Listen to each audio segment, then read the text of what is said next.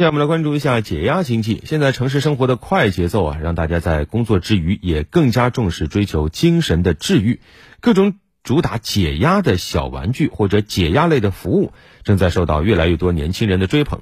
有数据显示，解压类玩具在某购物平台的整体增速能达到百分之四十。一些新兴的解压产品不断涌现，各种各样的和解压相关的服务也不断的兴起，同时也为创业提供了更多的新空间。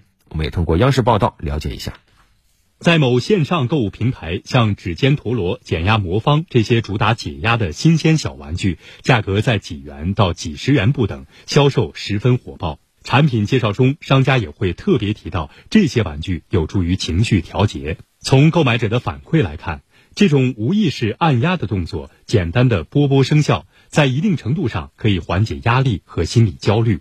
目前，除了线上购物平台，各类解压玩具在线下门店销量也很高。在浙江义乌的小商品市场，记者在走访中发现，很多店铺出售的解压类玩具月销量都超过万件，其中一些爆款解压玩具的月销量可以达到七十到八十万件。人流量已经达到了有三四十位客人了，包括我手机上那些客人订单的话，已经达到一百多个了。市场订单的增加也推高了解压玩具制造工厂的生产热情。